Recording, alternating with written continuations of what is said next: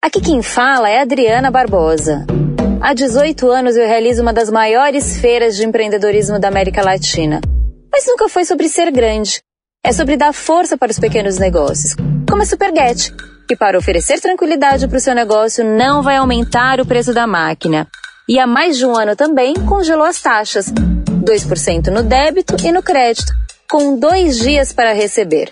Além disso, está lançando junto comigo o podcast Superar com dicas e histórias de empreendedores que acreditam na força dos pequenos. Isso é consistência e compromisso com você.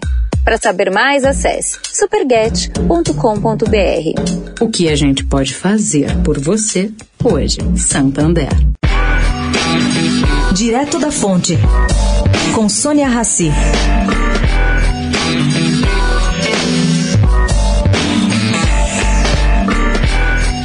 A expectativa de reabertura dos salões de beleza ah, aqui na cidade de São Paulo está reanimando o setor, que foi duramente atingido pela pandemia do Covid-19. Bom, quem trabalha nessa área aguarda, segundo eu apurei, uma liberação no dia 26, quando o João Dória anuncia mudanças nas classificações das cidades, nas fases das cidades. Se esse desejo for concretizado, os salões estão preparados para reabrir as portas já no dia 1.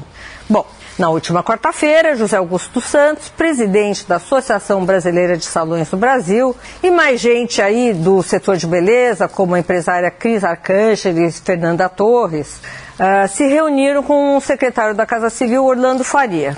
Eles foram discutir o que, que dá para ser feito. E lá eles deram um cálculo bastante impressionante. 45 mil postos de trabalho foram perdidos com o fechamento dos salões. Isso significa 15 mil salões fecharam definitivamente em São Paulo. É muita coisa. Sônia Raci, direto da Fonte, para a Rádio Eldorado.